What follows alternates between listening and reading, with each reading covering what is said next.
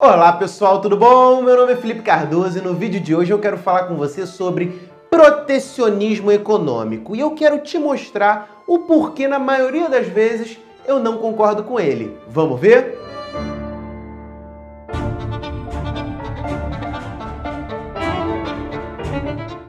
Pessoal, e para começar a falar sobre o nosso tema de hoje, a primeira coisa que você tem que entender é o que é protecionismo.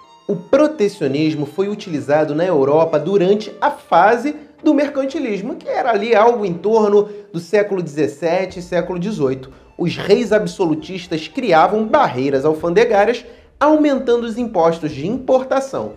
Dessa forma, criava-se uma dificuldade na venda do produto do exterior para o seu território, pois os produtos estrangeiros acabam ficando muito caro, né? Como a gente já vê aí a aquisição de produtos aqui mesmo no Brasil e lá de fora.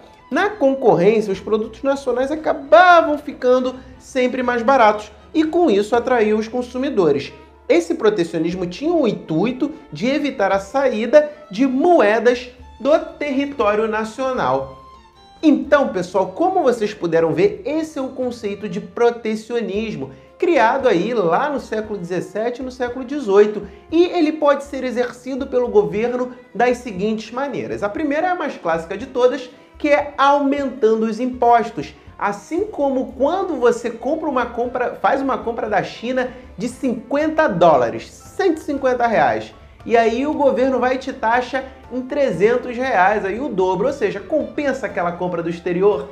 Na maioria dos casos, acaba não compensando. E isso é uma forma de se criar protecionismo. A segunda forma é criando dificuldades e burocracias para esse produto entrar em território nacional. O tempo de entrega de um produto do exterior é um tipo de burocracia. Por exemplo, você tem lá onde você tem a China encaminhando um produto que vai para Curitiba, de Curitiba chega aí em três dias em Curitiba, mas aí para ser liberado para chegar na tua residência vai levar um mês, dois meses, até três meses.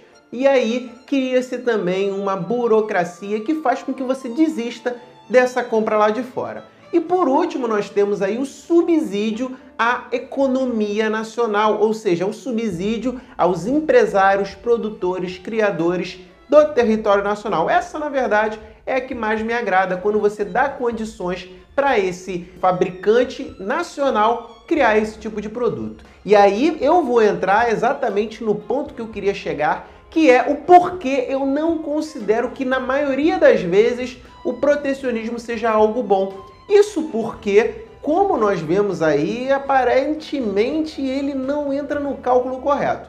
Como por exemplo a Apple, né? Quando a gente importava os iPhones fabricados lá na China, nós tínhamos ele por um preço. E aí a empresa criou uma fábrica em São Paulo com mão de obra nacional e aí os, o produto final na verdade não chegou a ser mais barato do que aquele que era simplesmente importado. Então não houve aí talvez um subsídio do governo ou então uma oportunização de se ter um produto fabricado em território nacional que fosse mais barato. Outro exemplo é daqueles carros, daqueles veículos que são fabricados em território nacional, que são muito mais baratos se você comprar no país vizinho, no país do lado.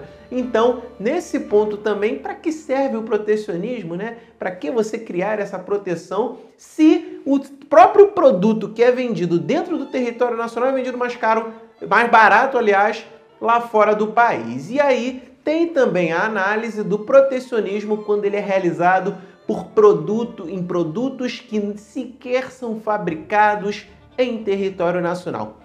E isso é onde eu vejo que o nosso país mais perde, o nosso, nosso povo mais perde em relação a esse tipo de protecionismo. Vamos imaginar que se crie agora um aparelho celular que não é fabricado em nenhum lugar do mundo. Na verdade, eu não vou, quero nem citar aqui um aparelho celular, mas um produto totalmente inovador, um produto que, na verdade, sequer existe outro parecido em território nacional. E aí não adianta, não tem qualquer sentido você criar um protecionismo, porque no Brasil não se fabrica, não se cria, salvo se você tivesse alguma empresa nacional com uma ideia, um projeto de se criar um produto daquele tipo. Mas a infeliz realidade que, no, que eu percebo é que nós temos um protecionismo para produtos que sequer são fabricados, criados, sequer tem um comércio nacional aqui. Não adianta você querer criar protecionismo, por exemplo, para produto que o teu fabricante, o teu povo não produz você simplesmente vai estar dificultando o teu povo de ter acesso à tecnologia, de ter acesso a um produto inovador. E isso para mim é restrição, é uma restrição mercadológica que para mim não faz sentido. Inclusive o protecionismo é uma prática extremamente criticada e que busca ser combatida pela Organização Mundial do Comércio. Os Estados Unidos recentemente, o Donald Trump, ele teve ele impediu, ele vetou a compra de uma empresa de Singapura de uma empresa norte-americana, justamente por conta do protecionismo. Eu aqui sei que o, todos os países, um pouquinho em certo ponto, acabam é, utilizando-se de, de protecionismo, mas do método que eu vejo o Brasil praticando, eu não vejo ele sendo benéfico para a nossa sociedade, porque não cria competitividade Aliás, a competitividade você tem até que tomar cuidado, pois não adianta simplesmente você criar um protecionismo e permitir que o teu povo fabrique um produto de extrema má qualidade. Isso para mim se encaixa em outra categoria de produto. Então não tem como você comparar um produto do exterior e aí o único concorrente dele no Brasil, ele é de extrema, de péssima qualidade. Então, como que você vai querer é, fomentar esse mercado nacional com um produto ruim? Você vai estar acostumando o teu povo a consumir um produto de baixa qualidade. Isso eu já não acho justo, já não acho correto, acho que a gente não merece ser privado de ter coisas de qualidade somente porque o governo considera e se acha acha que isso vai ameaçar a economia nacional. Na verdade, você está criando um povo aí totalmente restrito às novas tecnologias. Pessoal, esse foi o tema de hoje. Eu quero saber a tua opinião sobre o protecionismo. O que, que você acha? Diga aqui nos comentários. Um bom dia, uma boa tarde, uma boa noite a todos.